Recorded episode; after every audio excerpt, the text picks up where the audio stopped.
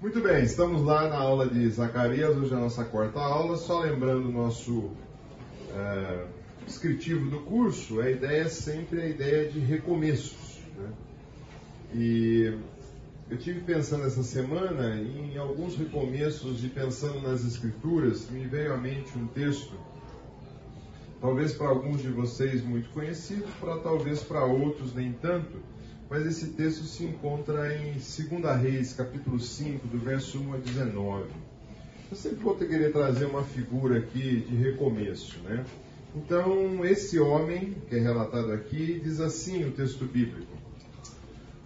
O rei da Síria tinha grande respeito por Naamã, comandante do seu exército, pois por meio dele o Senhor tinha dado grandes vitórias à Síria.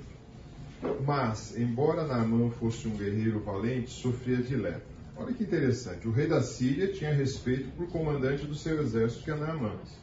E aí o, o autor aqui de, do livro diz assim, e por meio dele o Senhor, ou seja, entendendo que debaixo da soberania do Senhor, o rei da Síria era um instrumento para fazer as vitórias e batalhas e, inclusive, muitas vezes oprimir o povo de Deus como disciplina. Né?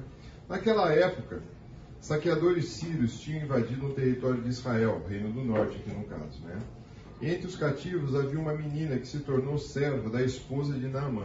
Certo dia a menina disse à sua senhora: Como seria bom se o meu senhor fosse ver o profeta em Samaria? Ele o curaria da lepra. Então, olha a confiança dessa garota.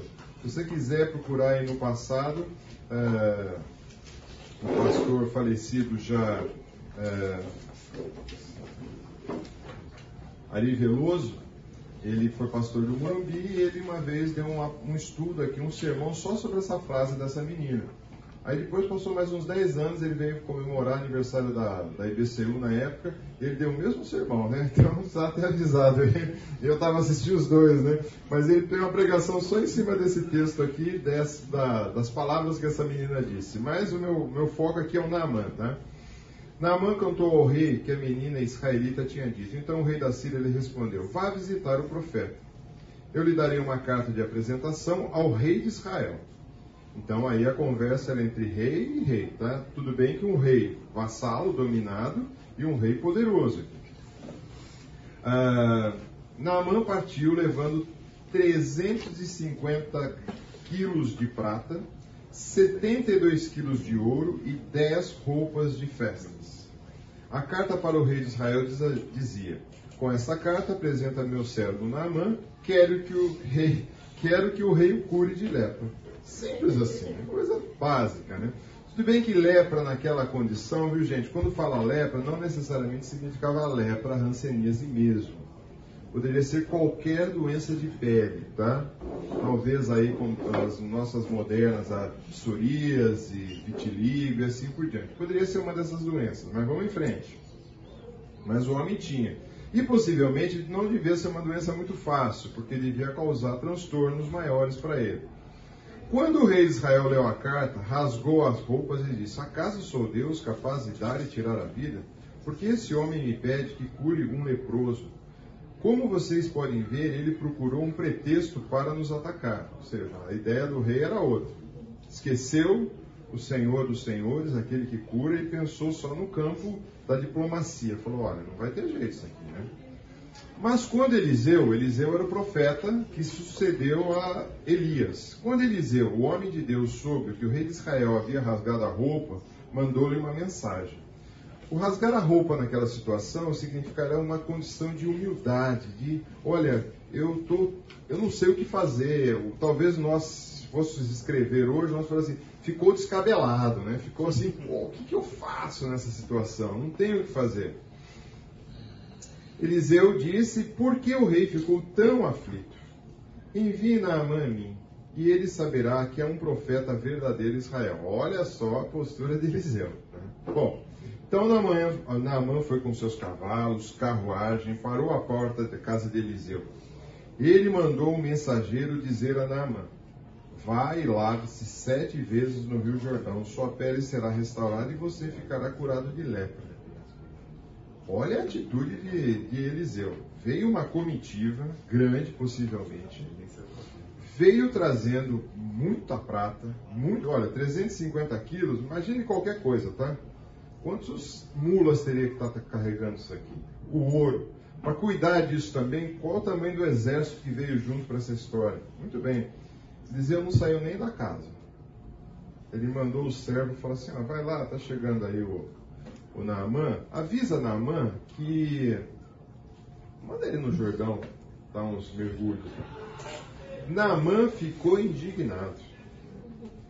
Imaginei que ele sairia para me receber. Esperava que movesse as mãos sobre a lepra, invocasse o nome do Senhor, o seu Deus, e me curasse. Não são os rios Abana, Farfar, em Damasco, melhores que aquele rio de Israel, de qualquer rio de Israel? E é verdade. Jordão é Hã? Jordão é riozinho, né? É, Jordão é um riozinho fino, estreito, pequeno, raso, né? Não tem nada de glamuroso ali, né? Será que eu não poderia me lavar num desses ser curado? Naamã deu meia volta e partiu furioso. Mas seus oficiais tentando convencê-lo, dizendo: Meu mestre, se o profeta lhe tivesse pedido para fazer algo difícil, o senhor não teria feito? Por certo, o senhor deve obedecer à instrução dele, pois disse apenas: Vá, lava-se e será curado. Então Naamã desceu ao Jordão, mergulhou sete vezes conforme a instrução do homem de Deus. Sua pele ficou saudável como uma de uma criança e ele foi curado. Bom, então, Naamã e toda a sua comitiva voltaram para onde morava o homem de Deus, Eliseu, né?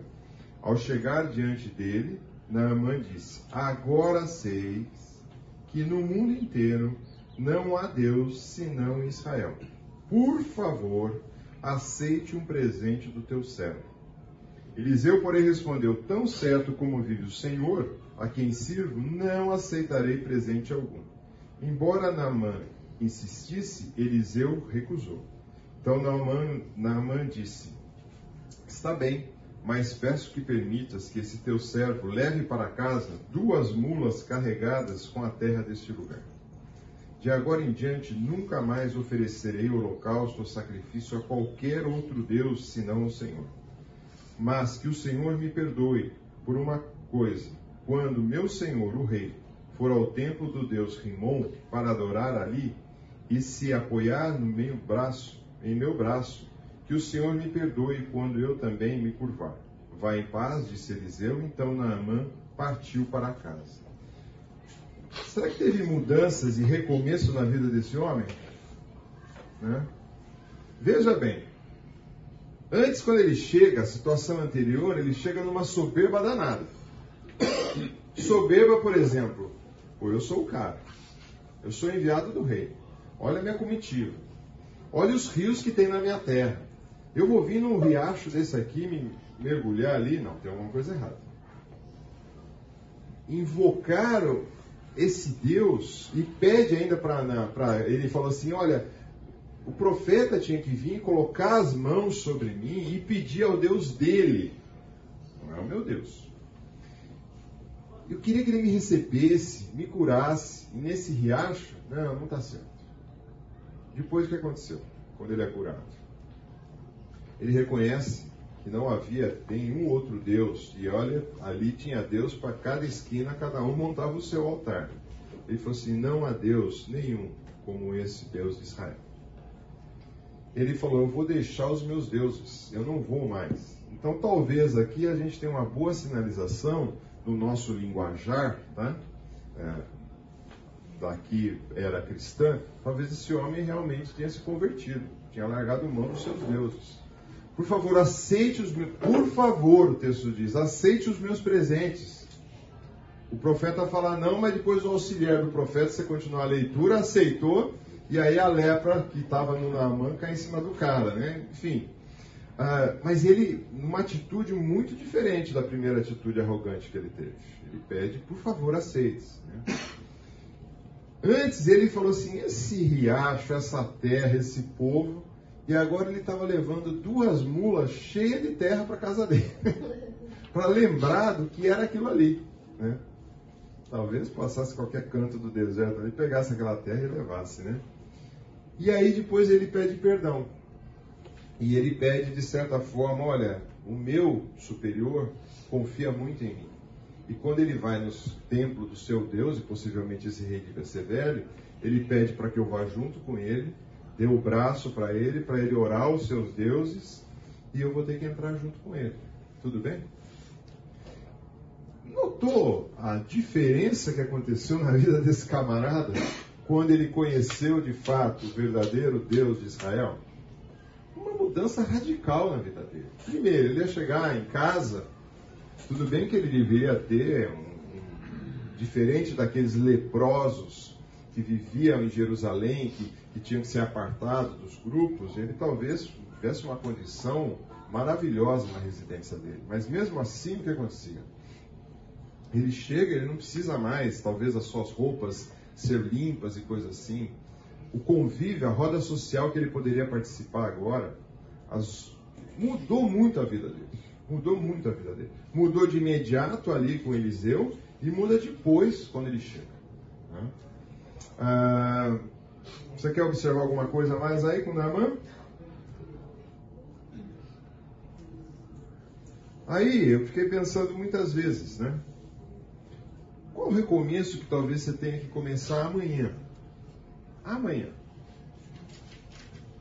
Então, quando eu penso muitas vezes no nosso dia a dia, talvez às vezes você tenha uma atitude muito mal educada no seu ambiente de trabalho, no seu, no seu condomínio, com seus amigos, né? Será que amanhã não devo começar uma atitude ou recomeçar uma atitude diferenciada, mostrando de fato quem é meu Deus? Quando eu penso também em não mentir mais, quer seja professores, colegas de classe, para aqueles que estudam ou no ambiente de trabalho, será que isso não é uma ruptura, uma quebra de um paradigma que talvez você tenha praticado há muito tempo e, tal, e talvez chegou a hora de você parar de fazer isso? é, tratar com dignidade aqueles colegas de trabalho que muitas vezes não merecem, mas você deve tratar. Será que também dignidade, cônjuge, filho, pais e assim por diante? Será que a gente não tem que começar a mudar muitas vezes os relacionamentos e a forma que a gente está tendo, né? para a gente recomeçar, né? Será que incluir uma vida sistemática de devoção ao Senhor, dia após dia, né? fazendo diferença no nosso viver, né? eu não, a gente não sabe mais coisas da história desse, desse homem, mas possivelmente, é, pelo cargo que ele tinha, pela clareza que ele tinha dos conhecimentos, talvez ele buscou mais informações. Quem é esse Deus de Israel? Talvez ele tinha acesso e poderia até, de certa forma, ter até o, o profeta particular dele dentro de casa ensinando ele, instruindo ele das coisas, né? Será que nós temos tanto recurso? Será que nós temos gastado? recursos no sentido de ter uma vida devocional ao Senhor? Por exemplo, o que você faz com os seus impostos? Né? Como que você tem lidado com isso? Você só nega, você mente, você engana, né? Por exemplo, o que você tem feito de não fraudar mais o Senhor muitas vezes com as suas ofertas? Deus tinha te abençoado com recursos e você fala, não, não, isso aqui é meu, o Senhor não se mete nisso, né? Então, acho que são recomeços que a gente pode pensar, avaliar e começar na próxima semana já, se você não faz um deles. Se você faz, ótimo, graças a Deus, continue fazendo. Mas talvez tenha algumas mudanças que você precisa fazer e ter novos recomeços. Veja, esse homem era um líder de um exército, possivelmente estava com uma comitiva grande ali, num país dominado e mesmo assim, ele tem uma atitude bem diferente. Ele tem uma atitude de pedir, por favor, aceite esses presentes, né? É, vou levar essa terra desse lugar aqui como lembrança. Talvez nunca mais ele tenha voltado ali para Israel. Talvez nunca mais isso aconteça. Né? Mas acho que são coisas que a gente precisa avaliar considerando o nosso tema de recomeços. Né?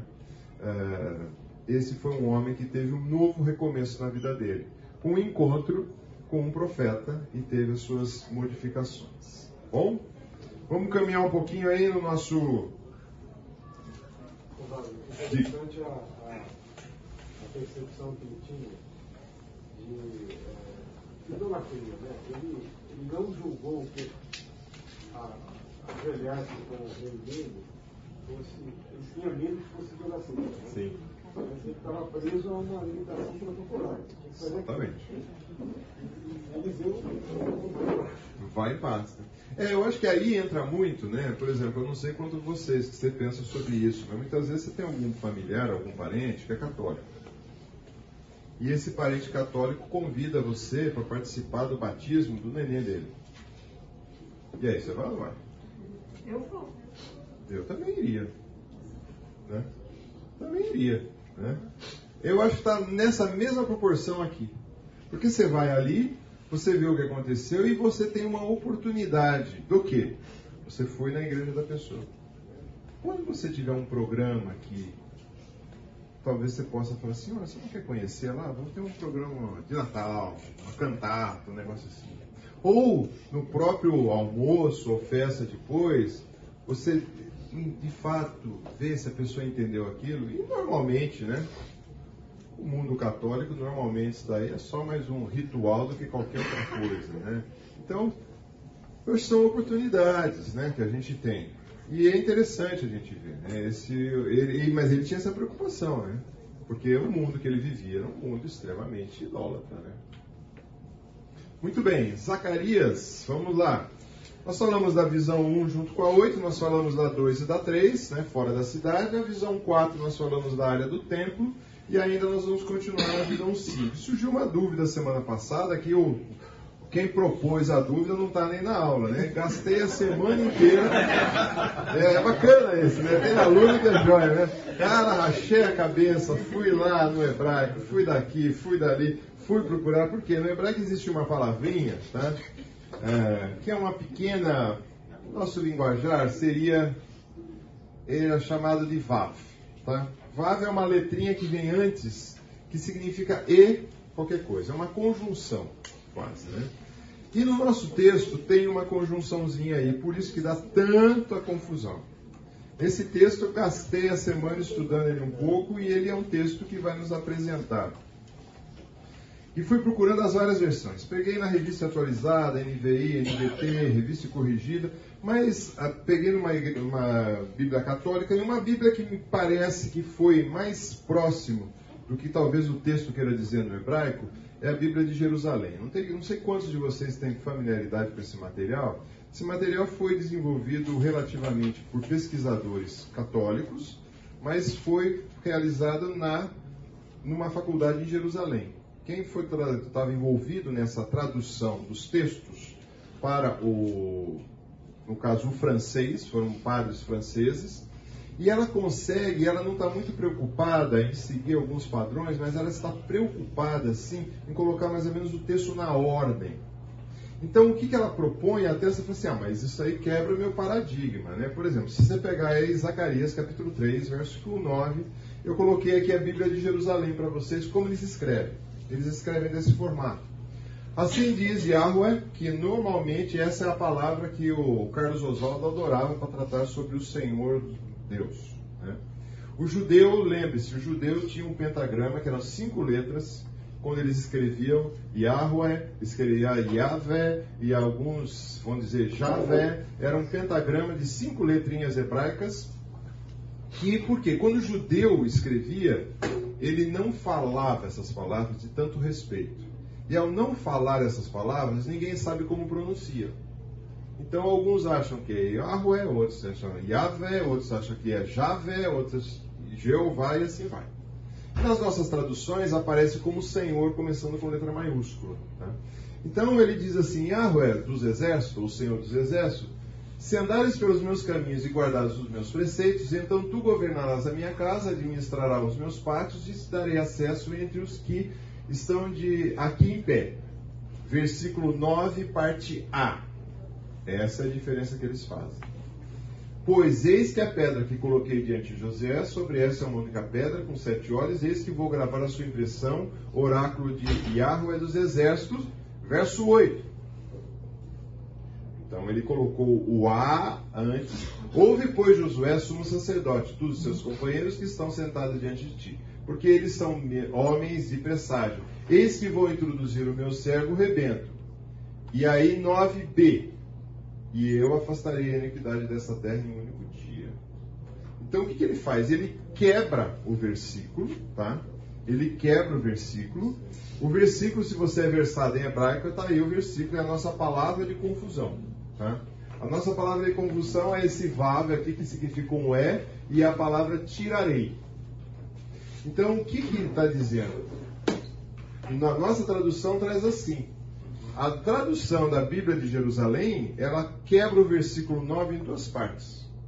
Então nos dá a entender, e a Bíblia mais perto que dá essa intenção, é se você pega a, a NVI nossa, nacional, ela coloca entre quase aspas, ele fala assim, eu gravarei uma inscrição declara o Senhor dos Exércitos, depois ela volta com aspas e a inscrição é essa. Então, com todos os comentários que eu fui atrás, é, ou camarada não comenta, ou o casal passa. Fui na sala do Fernando, gastamos lá uma hora lá nesse texto. Ele pegou todas as gramáticas que ele tinha para ver se tinha ah, alguma palavra, porque tem um, alguns livros de gramática hebraica que falam dos problemas de tradução e folha livro e vira daqui e falou assim, ó, ninguém comenta nada.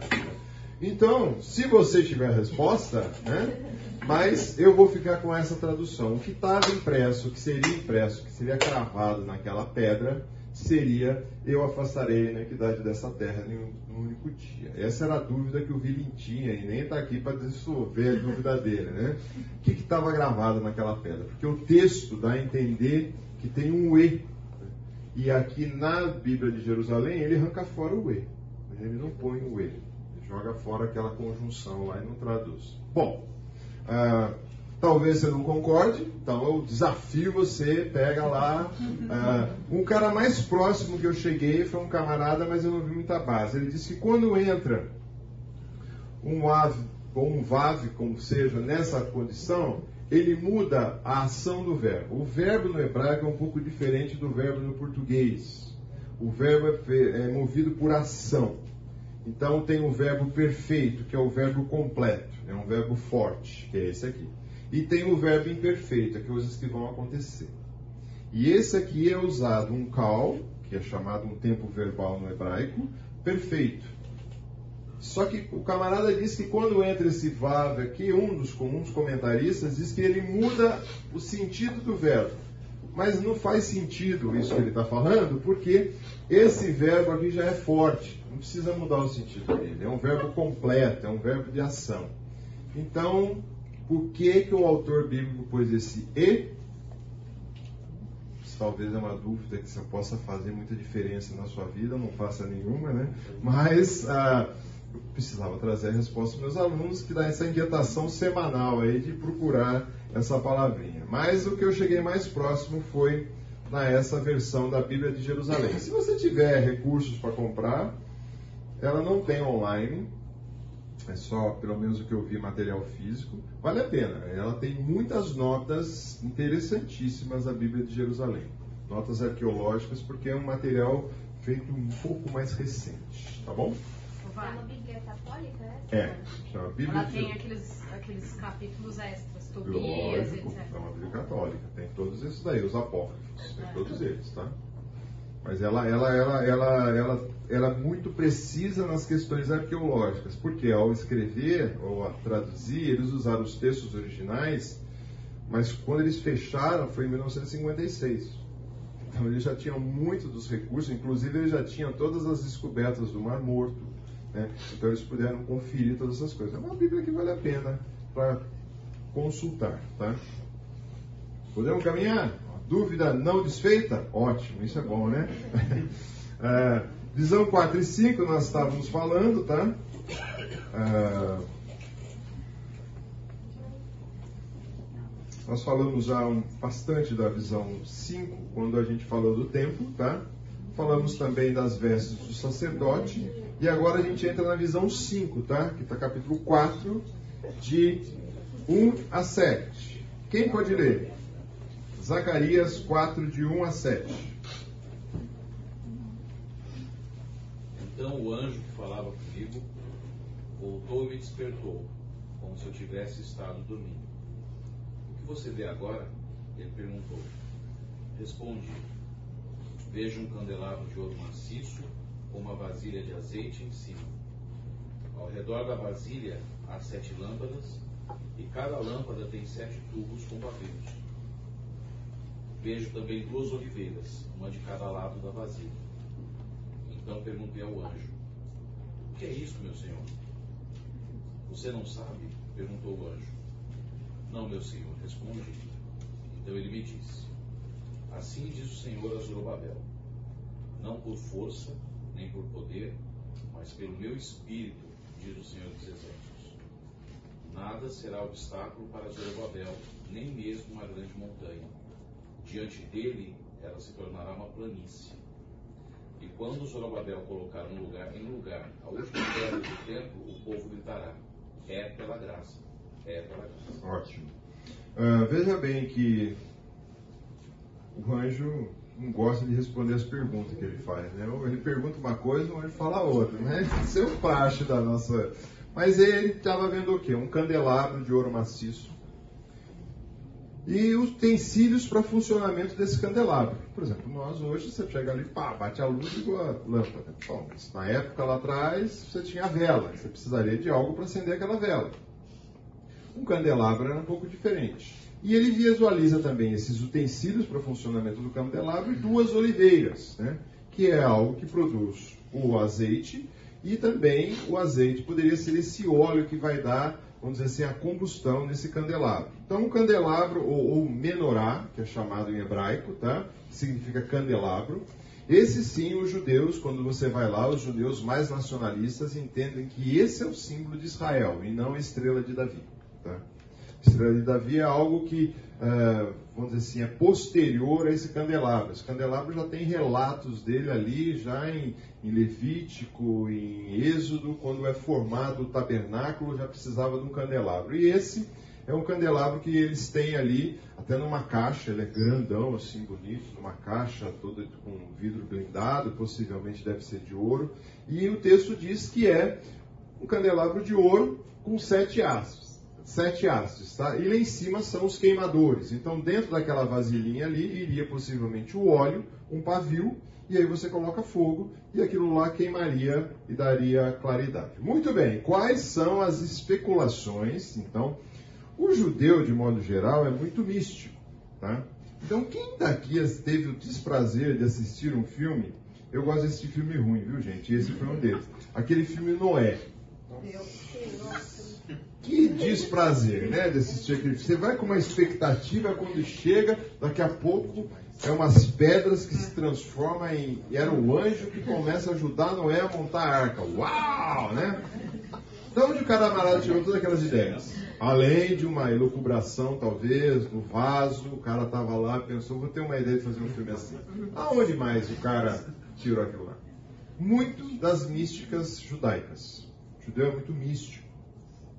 Então, quando você começa a ler o que significa esse candelabro, ah, digita na internet, o que significa o candelabro? Então começa. Seis hastes e a sétima, e que significa os seis dias da criação e o sétimo dia de descanso. Começa já uma mística. Outra coisa que vão falar, esse sete significa os sete Espíritos de Deus relatados em Isaías capítulo 11. Então, tudo bem que Isaías foi escrito, já existia candelabro lá atrás, né? Alguns vão dizer que o candelabro ele representa também, então a ideia dos seis dias aí, um sete de descanso, a ideia de um Deus criador, né? A árvore da vida, que é a ideia de ele representa como se fosse aquela árvore da vida que estava no jardim, se as pessoas fossem até ela, elas poderiam ter vida eterna em pecado, então Deus fecha lá a porta do, do jardim e fala, não, não vai ficar. Né? Alguns olham também e falam assim, ah, é a ideia, ele representa a sarça ardente, né? e isso significa a libertação do povo lá de Israel. Né? Outros vão dizer que eles representam os corpos celestes, eles olhavam para o céu e via alguns planetas e podia identificar sete. Bom, faltou outros aí para identificar, mas tudo bem, não tinha os telescópios e assim por diante. Né? Outros também vão dizer sete, porque para judeu, sete é o número da perfeição. Né? Então, aquele jogador de futebol que usa a camisa 7, avisa seu filho aí, usou o 7, tá, tá, tá beleza, tá perfeito, né? Bom, tudo isso são especulações judaicas que você encontra por aí falando sobre o candelabro, né? Uh, mas o candelabro, na realidade, tinha uma função, iluminar a claridade. Tá? Então, quando você vê naquela foto anterior uh, do templo, uh, Salomão, na realidade, quando constrói o templo, não tinha iluminação, não tinha essas coisas. Então, ele tinha cinco de um lado e cinco do outro, para dar claridade ao ambiente, né? para dar luminosidade. Né? Por exemplo, o Êxodo uh, 35, 14 vai falar que é para dar claridade ao ambiente. lembre-se, nós estamos falando aqui dessa quarta e quinta visão, é a localidade, o local do culto, o local de adoração a Deus. Então, é essa que é a ideia aí. Então, se você quiser ler ali em Êxodo, alguém pega Êxodo 35, verso 14.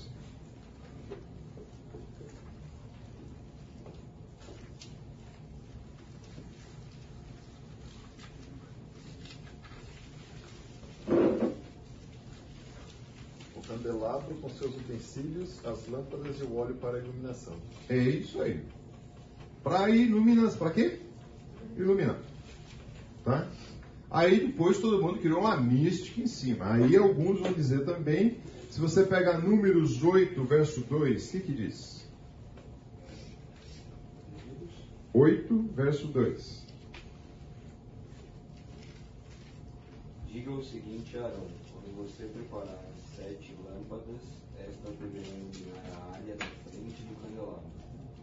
Isso, mais uma vez. E aí alguns vão dizer que essa luz aí para iluminar também tem uma ligação do povo ser luz do mundo. Né? Hum, acho que é uma forçação de barra com o texto. O texto não está dizendo nada disso. O texto está dizendo que a função do candelabro era a iluminação. Né? Ah, então, quando a gente olha, temos que tirar um pouco da mística e entender de fato a prática. Mas por que, que precisava daquele candelabro estar nessa narrativa? Né? Nós vamos ver já já isso. A continuação do texto diz: Então me disse, diz o Senhor a Zorobabel, não por força nem por poder, mas pelo meu espírito, diz o Senhor. Então o Senhor está dizendo para o profeta para dizer para Zorobabel. Zorobabel aqui é aquele personagem físico que veio lá do cativeiro para reconstruir a área do templo.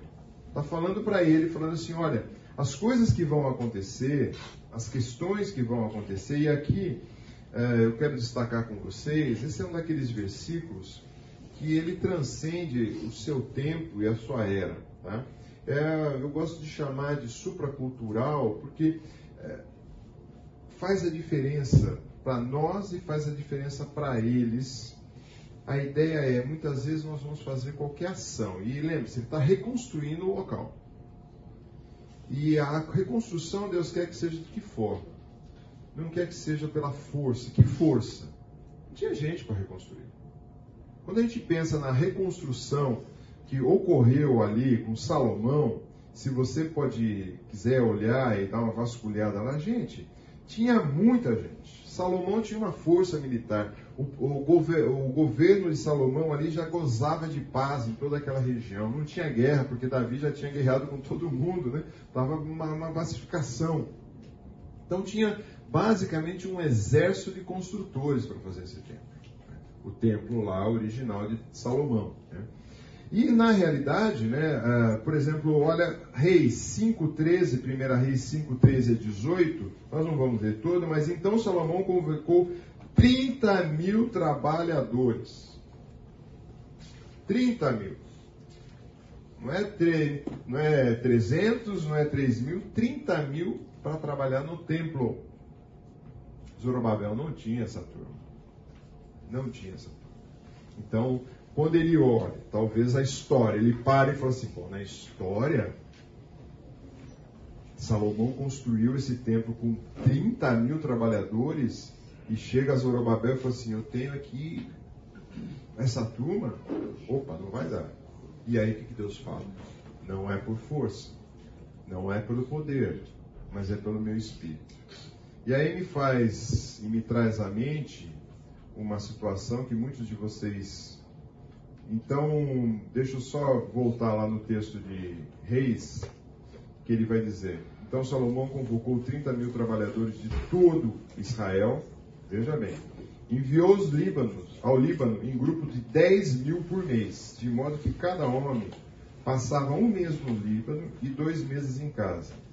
Adonirã era carrega, encarregado desses trabalhadores. Salomão também tinha 70 mil carregadores, 80 mil cortadores de pedras na região montanhosas e 3.600 chefes que supervisionavam a obra. Olha o tamanho da. Ah, então você é da área de engenharia civil aí, né? Olha só o tamanho. Tinha 36 mestres de obras, mas tinha gente para carregar tudo isso aí. Tinha gente para construir, tinha gente para subir na montanha e cortar pedra para trazer. E agora chega ali um bando, de certa forma, refugiados para reconstruir o templo. Então, essa é a palavra de incentivo. Né? A ideia não é por poder, mas quem vai conduzir essa obra. Isso me faz trazer à minha mente a ideia de Gideão, está relatado em Juízes. Tá? Diz Senhor Gideão: Você tem guerreiro demais deixa todos, é, se eu deixar todos vocês lutarem contra os midianitas, Israel se vangloriará diante de mim, dizendo: Quem libertou-se por força própria? Agora, o exército de Midianita era só 135 mil homens, só. Israel não tinha esse exército. A primeira limpa que Deus dá ali com Gideão, manda embora os que estão com medo. Manda embora os que vão beber água ajoelhado ou pondo a boca na água e tal. Sobrou 300 para 135 mil. Humanamente falando, fracasso total. Mas aí é que volta esse versículo. Não é por força, não é por poder. É pelo meu espírito. E se você ler a história lá, não dá tempo da gente entrar em juízes, né? O que aconteceu? Ninguém entendeu o que aconteceu. Mas o que aconteceu matou toda aquela turma. Então, quando a gente pensa nisso, será que o nosso Deus mudou a forma de fazer as coisas? Será que ele mudou? É a mesma coisa. Então, quais são os desafios que você olha? Você fala assim: nossa, eu preciso de mais gente, e eu preciso ter mais dinheiro, eu preciso ter mais capacidade. Eu preciso, eu preciso, eu preciso. Tá? E aí, volto no texto de novo, né? Não é por força, não é por poderio, ou podemos acrescentar, não é por ser mais inteligente, não é por ser mais rápido, não é por ser mais esperto, mas é pelo meu espírito. Então, a dependência que tanto de Zorobabel para reconstruir algo, de certa forma, não tão grande, um tempo. Mas a visão, ou, ah, vamos dizer assim, a, o paradigma que ele tinha era daquele grupo lá que foi primeiro construir.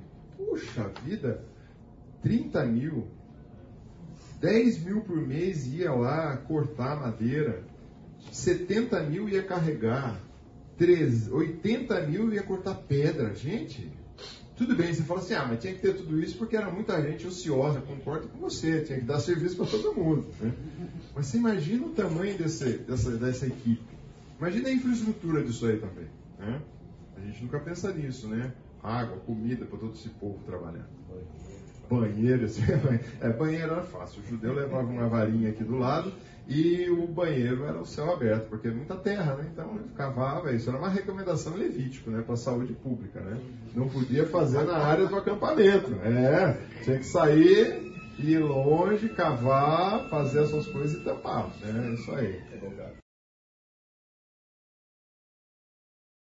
Muito bem, a, a ideia é, desse, desse conceito é a mesma coisa quando você pensar na ideia também de Davi Golias. Né? É, e assim por diante. Não, não, não é para aquela pessoa ter o destaque. Aquela pessoa foi usada por Deus, mas o louvor e a honra, de fato, é para Deus. Né? Na continuação, o verso diz assim: né? é, nada será obstáculo para você. Nem mesmo a grande montanha, ah, ela se tornará uma planície, uma figura de linguagem, a ideia foi assim, olha, não vai ter obstáculo. E é interessante que ele coloca assim, ah, e quando colocar em último lugar a pedra do templo, o povo gritará. Então há uma manifestação do povo em dizer pela graça e pela graça. Porque olhando a situação que ele estava, então há uma gratidão do povo em reconhecer que quem fez aquela reconstrução e permitiu o retorno foi o Senhor. Então, a, o projeto de Deus é isso. Agora, quando a gente pensa na nossa vida, é assim também. né? E precisa ser assim. O reconhecimento das conquistas que nós vamos ter nos mais variados campos, se você falar assim, foi por meu esforço, legal. Eu acho que você tem que se dedicar, você tem que se aplicar, quer seja para uma, uma prova que você vai fazer, quer seja ah, numa audiência que você vai ter que intermediar, quer seja ah, numa ação que você vai mover, quer seja numa venda que você vai fazer, você tem que se preparar, se equipar, numa aula que você vai dar. Mas, quem que é o louco? Quem que é a glória? É o Senhor. Se não, se a gente tira o Senhor de cena, aí é o seu esforço. E lembrando do versículo anterior, não é por força. Nada será obstáculo, então veja a condição aqui, não, não vai ser obstáculo, né? E agora ele troca o foco. Ele não está falando de Josué, mas está vendo? Ele está falando de Zorobabel. Zorobabel era o personagem que estava ali, físico e presente. Josué talvez dê até em alguns momentos a percepção de não ser um personagem real e verdadeiro, mas sim uma, uma sinalização muitas vezes do Messias e muitas vezes quando usa a ideia de, de sacerdócio limpo, está falando, faz quase uma figuração do povo de Israel. Mas aqui ele fala, olha, é você, Zorobabel, né, que vai fazer isso. Então, uma visão ah, que estava acontecendo. Eles começaram essa reconstrução e eles terminam essa construção aqui. Então ele está falando, olha, vai acabar essa construção, vai terminar isso. Então você pode ver que essa construção está relatada em Esdras, capítulo 2, desculpa, Esdras 3, versos de 8 a 11, diz assim: A construção do templo começou no segundo mês, desculpa, no segundo mês do segundo ano, está vendo? Da chegada a Jerusalém. O grupo de trabalhadores era constituído de todos que haviam regressado do exílio, inclusive Zorobabel, filha de Seatiel, Jesuá, filho de Josadeque, e seus colegas, os sacerdotes, bem como os levitas. Os levitas, de 20 anos para cima, foram encarregados de supervisionar a construção do templo do Senhor. Josué, seu filho e seus parentes, Cadmiel e seus filhos, os descendentes de Rodavia, supervisionavam aqueles que trabalhavam no templo. Os levitas e a família de Radak auxiliavam nessa tarefa. Quanto aos consultores, terminaram o alicerce do templo, os sacerdotes puseram suas vestes, tomaram seu lugar para tocar as trombetas. E aí ele vai narrando o que está acontecendo. E aí, é, Asaf fizeram soar o símbolo para o louvor do Senhor, conforme o rei Davi havia escrito. Com louvores e ações de graças entoavam esse cântico ao Senhor. Ele é bom, o seu amor por Israel dura para sempre. Então a gente canta, né? Deus é bom e o amor dele dura para sempre. Não é novidade, essa música não é nova, né? Estava lá na reconstrução do templo, né? E todo o povo louvou, louvou, louvou ao Senhor em voz alta, pois havia, opa, sido lançado os alicerces do templo do Senhor. Legal? Então aqui você tem os alicerces sendo lançados e depois edificados. Ele vai continuando o texto de Esdras 6, tá? O templo é construído em Esdras 6, tá? Ah, por isso os líderes dos judeus, Esdras 6, verso 14, por isso os líderes dos judeus puderam continuar seu trabalho e foram encorajados pela pregação do profeta Azeu e Zacarias, filho de Idó. Finalmente o tempo foi terminado como havia sido ordenado pelo Deus de Israel e decretado por Ciro, Dario e Ataxerxes, rei dos persas. O templo foi construído, tem até a data, 12 de março, no sexto ano do reinado de Dario. Então o templo de Deus foi dedicado com grande alegria pelos israelitas, pelos sacerdotes, pelos levitas, pelos restantes do povo que regressou do exílio. Então Esdras contempla ou fecha né, a ideia desse templo sendo construído.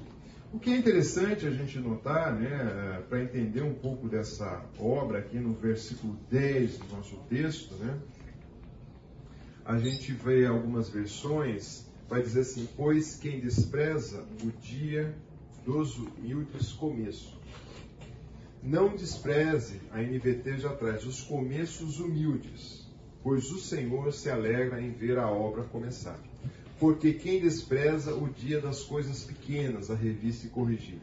A revista corrigida é uma versão da Bíblia que é mais ou menos assim, é uma tradução quase que literal, palavra por palavra, não se preocupando muito com uma informação mais, vamos dizer assim, adequada à nossa realidade. Então, quando você lê a revista corrigida, ela quase, se, no hebraico está assim, Deus é bom para mim, ela vai traduzir, Deus é bom para mim.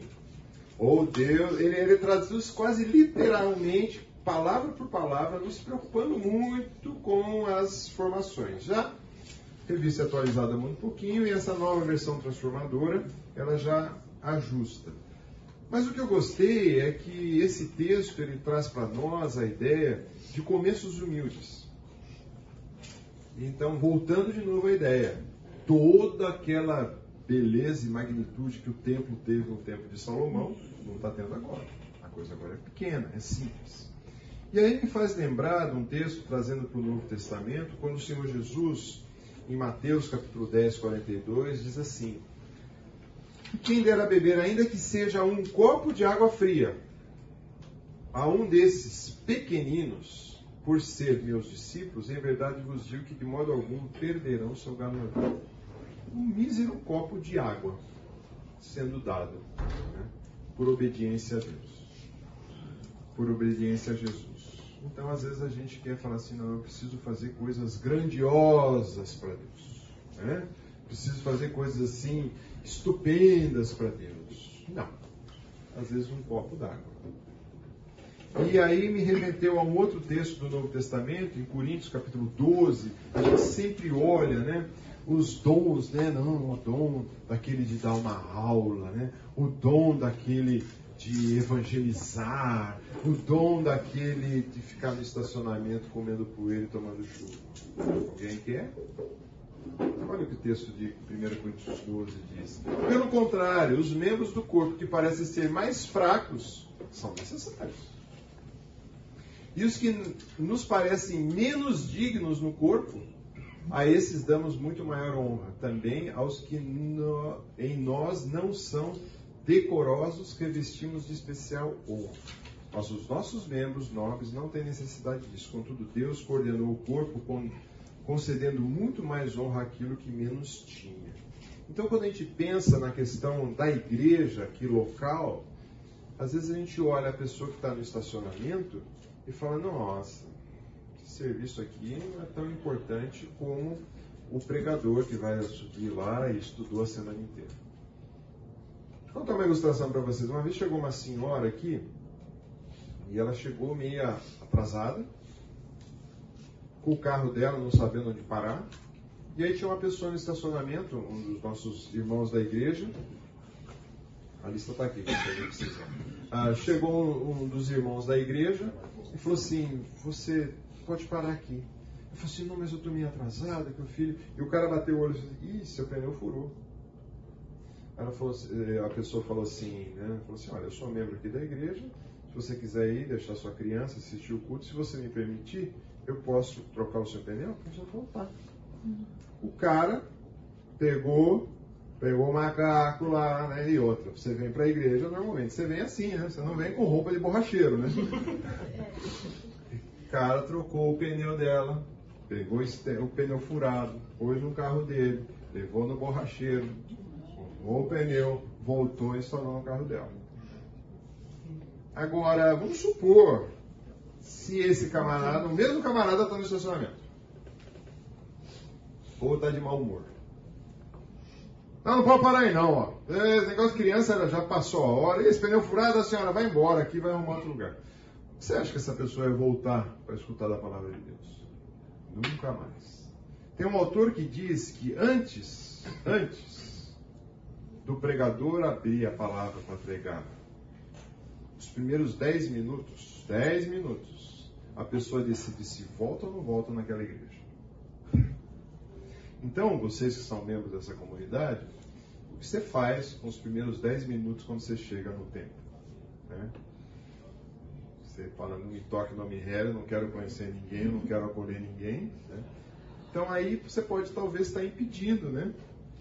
E às vezes, olha aqui, o, coisa mais simples, estacionamento. É um exemplo simples.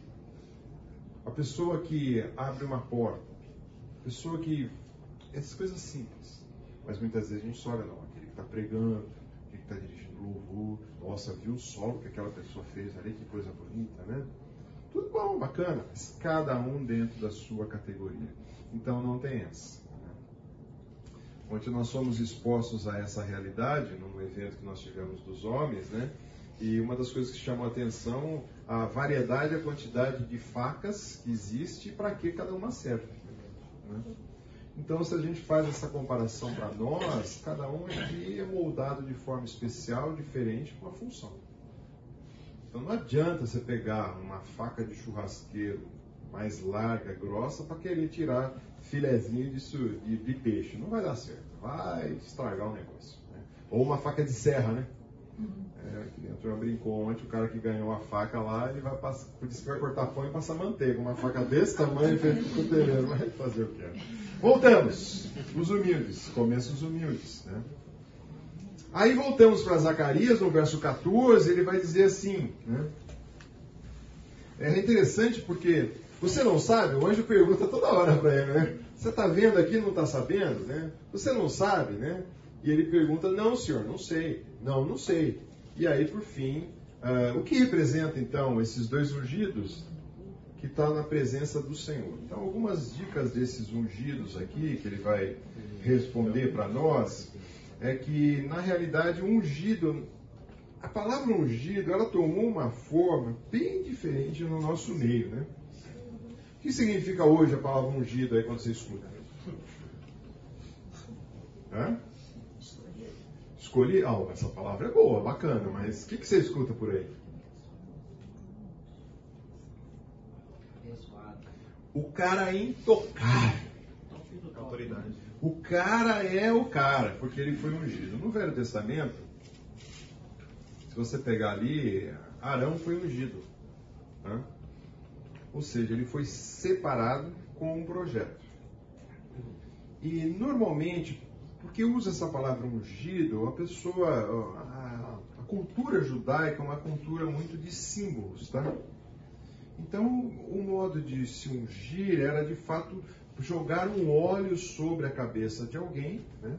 É um óleo aromático, é lógico, não é um azeite, né? Senão o cara vai ficar melado o dia inteiro, né? Mas um óleo aromático simbolizando o quê? Esse camarada agora ele é responsável por uma coisa, ele está separado por alguma coisa. Então a função do ungido é isso. Davi foi ungido para ser rei. Tanto é que ah, o profeta vem, né? E tem todos os irmãos ali, mas não é esse, não é esse, não é esse. Opa, esse aqui que Deus escolheu. Então traz esse aqui. E aí, numa forma simbólica, ele recebe ali. Então, quando a gente pensa nisso, ah, numa visão mais escatológica aí, nós vamos entrar já já em algumas posições escatológicas, vai dar tempo, né? Ah, em Apocalipse apresenta também duas testemunhas, né? Essas são duas testemunhas que são duas oliveiras, os dois candelabros que estão diante do Senhor de toda a terra. Então, alguns vão dizer que essas testemunhas que apresentam ali em Apocalipse seria talvez uh, testemunhas que iam fazer uma, uh, um papel de testemunhar de Deus no período da tribulação. Depende da visão que você tem tribulacionista, tá? Então, alguns vão entender que aí você tem essas duas personagens e eles viriam no poder, um uh, de Elias e o outro no poder de Moisés. Por que nesses dois personagens? Porque o, quem enterrou Moisés foi o Senhor, você viu isso daí no final de, de Deuteronômio, que o Senhor enterra Moisés, então, teoricamente, não teve um túmulo para Moisés. e Elias, que foi um camarada, que foi um profeta, que foi arrebatado, foi levado aos céus. Então talvez viriam no poder dessas testemunhas e eram homens que tinham um poder de testemunho, poder de, de curas e assim por diante. Bom, uh, mas o, o que o, o autor está dizendo aqui são duas personagens que vai ser separados por Deus, que vai ficar na presença do Senhor. Se você não cabe aqui a gente fazer um estudo mais profundo sobre remanescente fiel. Tá? Carlos Oswaldo gostava muito dessa expressão remanescente fiel. É muito interessante você olhar por todo o Velho Testamento, sempre teve um remanescente fiel. No meio da uma cultura do povo, quer seja do povo judeu, quer seja no exílio, sempre tinha ali um remanescente fiel. E aí, estudando depois à frente o texto que nós vamos ver, é interessante porque vem uma comitiva conversar ali com, com, com Zacarias, com Zorobabel, essa comitiva vem perguntar na próxima visão, e aí fala assim, não, esses daqui vêm da terra de, de Samaria ou de Belém, né? Opa, porque tinha lá remanescente fiel também. Ah, lá teve, mesmo sendo misturado o povo, mesmo sendo diferente do cativeiro babilônico. Diferenças. O cativeiro que teve o Reino do Norte foi um cativeiro de mistura. O pessoal levou o pessoal ao cativeiro, misturou toda a turma. O pessoal que foi para Babilônia, e até hoje os judeus têm uma discussão isso aí, o pessoal foi para lá, não se misturou, não se juntou com as pessoas e voltou para Israel. Tanto é que o texto lá, se não me engano, acho que é Malaquias, né? Malaquias vai mandar, alguns vão mandar, Neemias também manda mandar embora as mulheres do povo, o povo ficar puro ainda. Mas teve remanescente. Então, essa personalidade, essa, essa questão de ter sempre um remanescente fiel para o povo de Israel, para transmitir as boas novas do reino de Deus, sempre houve na história. Tá? Então, a, é, o anjo responde para ele: são essas as testemunhas. Se ele entendeu ou não, é outra história, né? Esse anjo não podia trabalhar no ah, esse anjo, rapaz, esse anjo aqui, parece aqueles anjos piadistas, né, que você assiste aí algumas, né, esse anjo sempre parece estar aprontando, né. É, algumas visões sobre tribulação e as visões escatológicas que vale a gente, a gente passar. Existem algumas visões. A primeira delas é, é a visão chamada pós-tribulação. Então, Jesus Cristo veio, e a igreja e todo o povo, nós já estamos na tribulação. Nós estamos passando por tribulação e Jesus volta. Aí Jesus vai voltar e aí chega o milênio. Tá? Então essa é uma visão pós. Uma visão pré-tribulacionista é o seguinte: Jesus veio, Jesus tira a igreja de cena, tá? Seta ali, Jesus volta para a igreja, então tem uma diferença no linguajar, tá? para a igreja, ou seja, Jesus volta, encontra, leva, arrebata a igreja, leva a igreja, nesse período que está aqui em cima, a igreja é julgada pelas obras que ela fez, entrando aí no texto de, de Coríntios, que vai julgar as obras, não é salvação. E aí vem um período de tribulação. Alguns dividem três anos e meio, e assim tem um período de tribulação. E aí depois o retorno de Cristo com a igreja. Aí volta e inaugura o milênio. Terreno, presencial na Terra. Tá? E a visão meso ou mid tribulacionista, que ocorre tribulações sequenciais e ocorre o retorno de Cristo no meio dessas tribulações. Bom, isso é só para deixar o contexto se você entende que essas duas testemunhas eram ali, ou se essas duas testemunhas viriam quando? Viriam nesse período aqui da tribulação para anunciar alguma coisa para Israel. Você tem que fechar. Se você é um amilenista, pré-milenista, uh, se você é um pós-tribulacionista, meso-tribulacionista, você decide o que você quer fazer. Tá? Eu tenho quase fechado. Se você é um dispensacionalista clássico, se você é um dispensacionalista progressivo e assim vai. São sistematizações teológicas que o pessoal coloca para tentar entender um pouquinho o que vai acontecer. Uh, Gaste tempo estudando, mas não gaste tanto tempo estudando isso, tá? Ah, tem coisa bacana para você estudar. Gaste tempo para você poder dar uma aula assim, apresentar e você chega para o aluno e fala assim: vocês são adultos suficientes, escolha a sua posição. Ah, mas professor, dá a dica. Não, não posso dar a dica, porque talvez você não goste da minha posição ou goste da sua e assim vai, tá bom? Conclusão da visão 4 e 5. Voltado para o serviço do sacerdote intercessão pelo pecado do povo. E a visão do candelabro é levar luz às nações como testemunho do poder de Deus. É essa que é a visão que é dar, que é mostrar. Olha, existe esse candelabro aqui é, com uma ideia de luz, mas você, Israel, tem que fazer diferença entre o povo. Temos um sacerdote purificado, temos um, uma questão purificada. Além disso, também é muito interessante você ver na, na conclusão ou nas importâncias, né, uh, o pessoal sempre coloca a ideia de uma importância messiânica nessa expectativa judaica. O judeu esperava o Messias. Esperava o Messias. Só que ele esperava um Messias sacerdotal.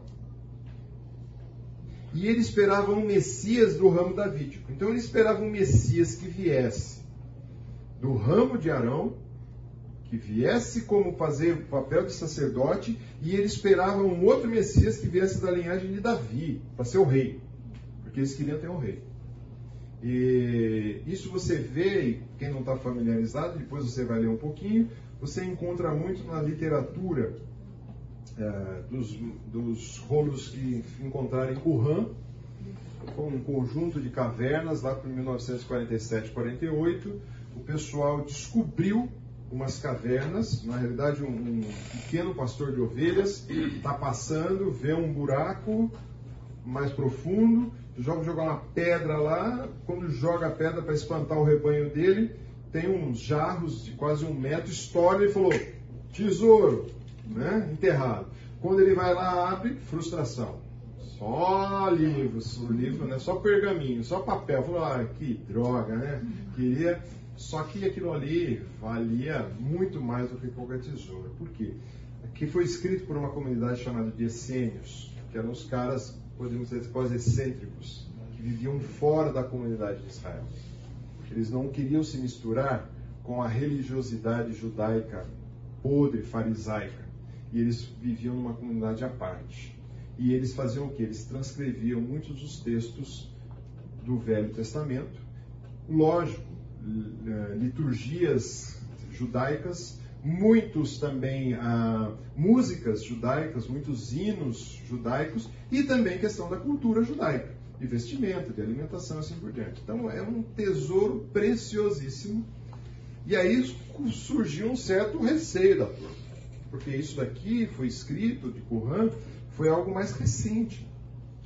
A comunidade de Qumran antecedeu aí talvez 200, cento e pouco antes da era de Cristo. E o que, que faz com que o Velho Testamento já estava fechado? Agora pega essas informações e S cruza, e se não bater? Quem está certo e quem está errado? E é impressionante ver a fidelidade das escrituras. Pegaram principalmente Isaías, né? Os rolos que foram mais encontrados, mais importantes, né? Isaías pega, cruza assim, ó, parte todas as informações. Então, tudo que que a gente tinha. Então, é muito importante e na comunidade Qumran tinha os escritos que eles tinham essa expectativa de um Messias sacerdotal e um Messias davídico. Mas aí vem Jesus, né, como Jesus gosta de quebrar todos os paradigmas, e ele reúne nele só. Né? Ah, eu pus Jesus de Nazaré, porque se eu pôr Jesus Cristo, Cristo significa Messias, significa enviado, significa ungido, né? Aí vai ficar meio estranho. Então, aquele Jesus de Nazaré, que nasceu ali, ele reuniu nele as funções de ser um sacerdote para morrer em favor do povo, de toda a humanidade, e também um rei para governar. Tá? Podemos caminhar para mais uma visão aqui, entrando na sexta e sétima visão? A gente chega lá, né? Mas a gente chega devagarinho, tá? Muito bem. Levantei os olhos novamente e vi um rolo que voava, tá? Rolo, para quem não está familiarizado, é, depois eu vou mostrar a imagem aqui. O que você vê? Perguntou o anjo. Tem o anjo de novo, né? Esse anjo está sempre ali. Ah, vejo um rolo, um rolo voando, respondi. parece ter uns, a NVT te ajuda nisso, tá? 9 metros de comprimento e a metade disso de largura. Em seguida ele me disse: Nesse rolo está uma maldição que sai para toda a terra. Uma maldição do rolo diz que os ladrões serão expulsos da terra, e outra maldição diz que os que juram falsamente serão expulsos da terra. E assim diz o Senhor dos Exércitos: Envia essa maldição à casa de todo ladrão e à casa de todo que jura falsamente pelo meu nome. E a minha maldição permanecerá na casa e a destruirá completamente, até a sua madeira e a sua pedra. Então aqui tem uma palavra mais pesada sobre esse rolo, e é interessante porque os rolos normalmente, hoje nós temos aí, hoje, levanta o seu Wesley, o Wesley tem ali, você tem esse, esse, esse objeto aqui para escrever, tá? Um tablet, alguma coisa. Alguns têm um caderno, alguém tem um caderno? Um caderno. Na época, o que, que eles tinham? Um rolo. O rolo o que, que era? Era, um, era uma, às vezes, era de papiro, que era o precursor do nosso papel, né? às vezes era de pele, então os pergaminhos eram os papiros. E os rolos normalmente era feito de pele de, de, de ovelha, de carneiro. Eles limpavam, esticavam, ele ficava fininho e escrevia sobre aquilo ali e enrolava aquilo ali, duas madeirinhas na ponta, tá? As madeirinhas iam na ponta aqui, e enrolava e guardava. Bom, é... agora, isso tinha que ser algo funcional, talvez um maior rolo que tem desse tamanho, e também tem rolos de 3, 4 metros de comprimento, tá? Porque se enrolava, né? mas máximo desse tamanho, desse tamanho. Se você for passear em Jerusalém, você vai ver lá na, no museu do, do, livro lá que eles têm lá em Jerusalém, tem exposto assim um pergaminho assim, quase toda a totalidade dessa parede, lógico, faltando uns pedaços no meio, né? Porque, pensa, pele de cordeiro enrolada durante muito tempo com a tinta da época. Mas eu fiquei imaginando um rolo que voa. Você já viu aqueles aviões que passa, ah, provavelmente propaganda de circo, alguma coisa, ou na praia que passa um aviãozinho assim que tem atrás carregando uma faixa? Né? Eu falei, nossa! Só que olha o que está dizendo nessa faixa, né? Os ladrões serão expulsos da terra, né? e os que juram falsamente serão expulsos da terra. Né? Teve aí um empresário famoso que fez uma frase dessa, eu estava pesquisando na internet, né? Um empresário famoso fez isso, né? Com um dos nossos ex-presidentes aí, ele mandou, pagou um avião para andar na praia assim, escrito umas palavras ali, mais ou menos isso assim, de ladrão e não sei o que lá, né? Enfim, uh, mas aqui, ó, lá atrás, uma novidade, um rolo voando, né? Quase, por essas medidas aqui, é quase essa sala. É quase essa sala. 9 por, por 4. É, 9 por 4. Grande, hein? Então, por exemplo, podemos dizer que você tem em Abacuque, parece que a primeira menção de outdoor você tem em Abacuque. você já viu esse trecho? Quando ele fala assim, é, escreva em letras gigantes para que todos façam e possam ver, né? E aqui Zacarias está dá um passo à frente né, do outdoor. É o precursor do aviãozinho. É, o precursor do aviãozinho. Então, agora, a ideia era, olha, é isso que eu quero relatar para vocês. É isso que está acontecendo. Então você pode pegar uh, essa, essa visão que ele está tendo aqui e ele vai apresentar a visão como normalmente uma maldição, ele usa a palavra.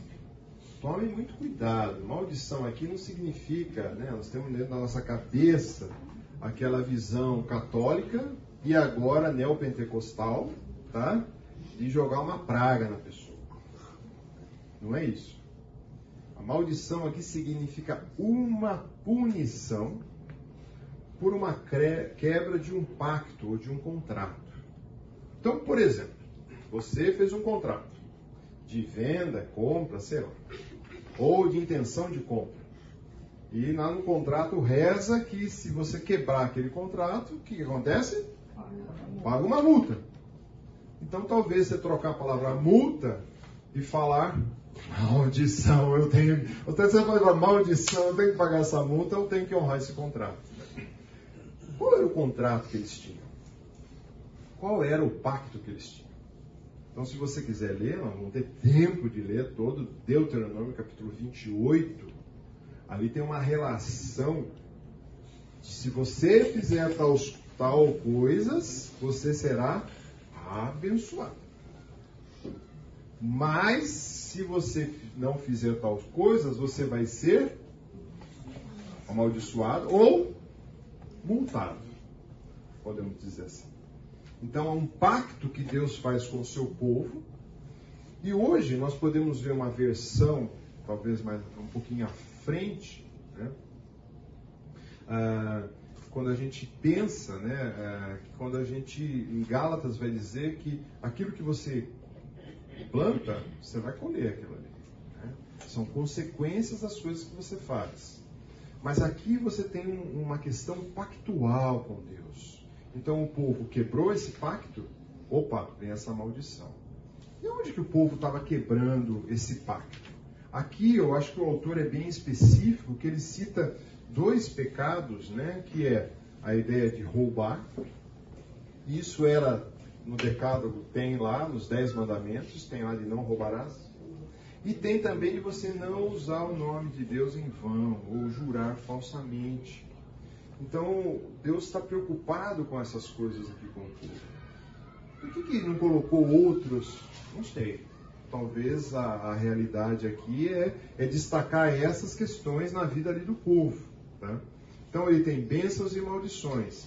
Agora, a gente tem, um, de certa forma, uh, olhando assim, você fala assim: puxa, mas o povo não era o povo de Deus, o povo não tinha Deus como um justo juiz? Sim. Mas o fato de ter um justo juiz, um juiz correto, que julga retamente, não implica em que o povo vai fazer as coisas corretamente, concorda? Não, é assim que funciona. Porque cada um vai ter, infelizmente ou felizmente, né, as suas escolhas por coisas erradas. E aí tem que ter a punição ou a maldição aqui, né, como a gente pode ver no texto. Né? Então, por exemplo, por mais que o juiz seja justo, não significa que o povo também vai ser justo. Né?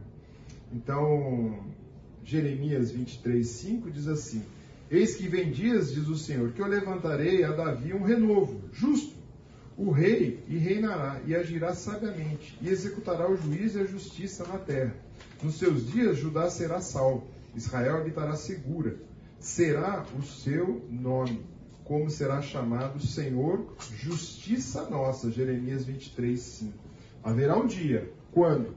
Ainda não chegou, porque não está acontecendo isso. Né? Isaías também vai dizer, 32, 1, eis aí que está quem reinará um rei com justiça e com retidão governará os príncipes.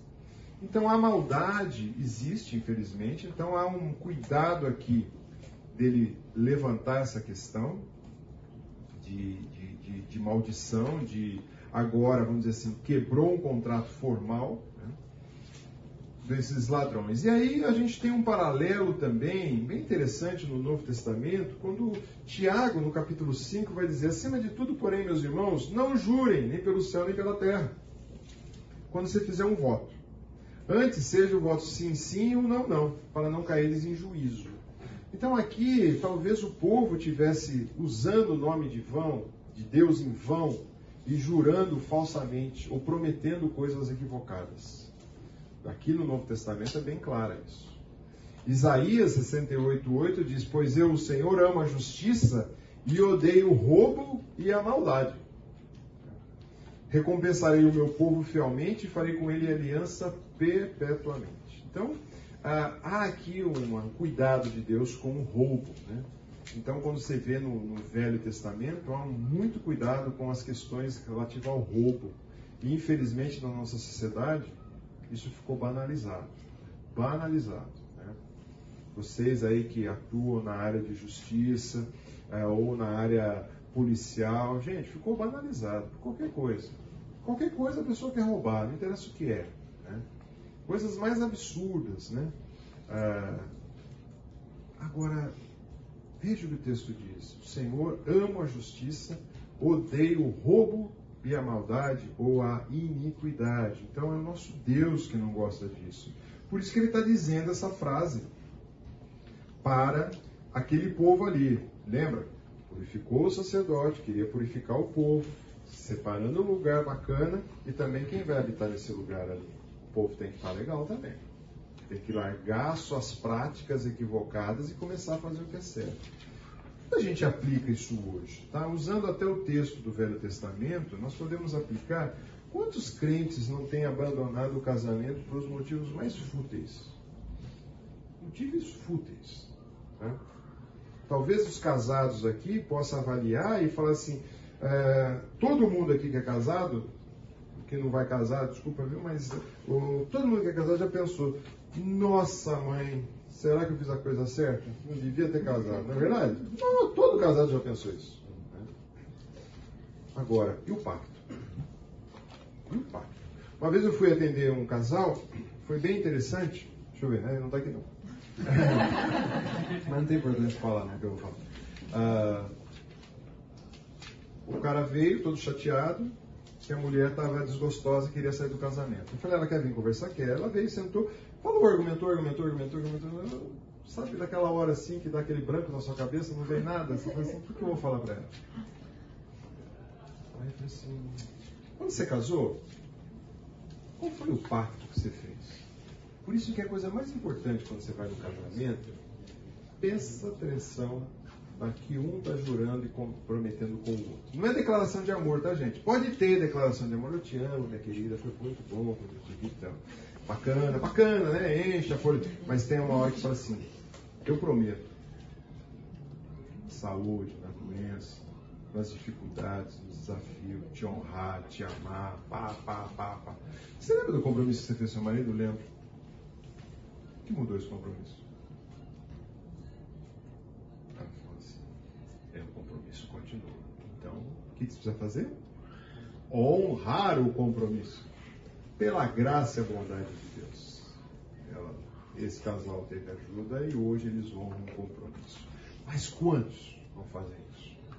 Então, já lá em Malaquias, né, que é o próximo livro, nós não vamos estudar, né, mas pode ficar para um próximo estudo. Eu, o Senhor, odeio o divórcio. E aí põe tudo que é nome de Deus, né? O Senhor, o Deus de Israel, né? E vai continuando, né? Divorciar-se da sua esposa é cobri-la de crueldade. Por quê? No conceito judeu, por qualquer motivo, o camarada se divorciava. Por isso que eles chegam para Jesus e falam assim: Senhor, é lícito separar da mulher, né? Ah, mas Moisés falou que pode dar carta de divórcio.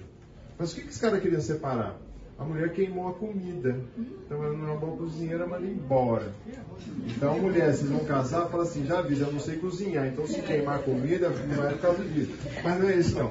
Então na realidade, quando você pensa, hoje, a Rose esses dias ela vai dar aula para as mulheres e, na, na, na classe sobre a prevenção do divórcio. Chama o curso, a aula que ela vai dar. Ela estudou, hein? Nossa, que ela estudou. Ela foi procurar na lei. Na lei não, foi procurar nos motivos de divórcio que ocorre hoje. Você sabe que em último lugar, você sabe que está? Infidelidade, traição. É o último lugar. Os que estão mais, mais é, é, é, como é que chama? Incompatibilidade, a, não sei o que é lá, psicológica, papapá, papapá, papapá. O último é a traição. Agora o que Jesus fala? Bom, não é o assunto. Aplicamos hoje, temos um compromisso, tá? Por exemplo, empenhar a minha palavra. Você empenhou sua palavra. Quando fizer uma promessa a Deus, não demore em cumpri-la, pois ele não se agrada do que? De tolos. Cumpra todas as promessas que fizer. É melhor não fazer uma promessa e não cumprir. Não permita que sua boca leve a pecar. E não se defenda dizendo ao mensageiro do tempo que a promessa foi um engano. Enganei. Isso deixaria Deus irado e ele poderia destruir tudo que você conquistou. É, não, Senhor, esse mês eu prometo que as minhas ofertas de contribuição vai ficar em dia. E não faz. É. Não promete nada, você não vai cumprir. Ô meu irmão, prometo para você que amanhã a gente vai tomar um café, vai orar junto e tal. E não vai. Ô meu irmão, prometo que eu vou estar orando por você. E não ora. Ou você vai vender seu carro, puxa, estou interessado em comprar, tá? Quanto você quer tanto? Ah, eu, eu vou, eu vou fechar o negócio, então vamos e tal. E não compra. Você estava conversando com uma pessoa, ela falou assim, mas se você vendeu seu carro, estava tão bom, e agora? Pô, então, eu dei a palavra que ia vender, vendi, né? E agora tive que honrar, né? E aí? Tem que honrar. Deus abençoou, ele comprou outro carrinho, não era tão bom quanto o dele, mas ele precisava de um pouquinho de dinheiro, né? Mas deu a palavra. Você vai vender seu imóvel, seu carro, sua casa? Passa por tanto, não, queridão, é isso aqui que é valor, eu vou passar por isso. Então, eu fui vender meu imóvel, foi interessante que eu pus um valor lá para vender, né? Pá, pus um valor X lá para vender. Aí depois eu vi que o mercado esqueceu pra caramba. Eu falei, puxa, já deu o valor e o cara já tinha feito a oferta. Falei, bom, vou perder uns, um dinheiro aí, mas eu dei minha palavra pro cara que eu ia vender para ele. E já tinha até parte do contrato assinado. Falei, puxa, se eu tivesse pedido mais um pouquinho, né? É, ganância. Então, pense, vou fazer esse negócio mesmo? Vou dar minha palavra? Porque aqui vai dizer, né? De Deus não se zumba, não demore em cumpri-la, pois Deus não se agrada de tolo, você se passa por tolo. Então, qualquer palavra.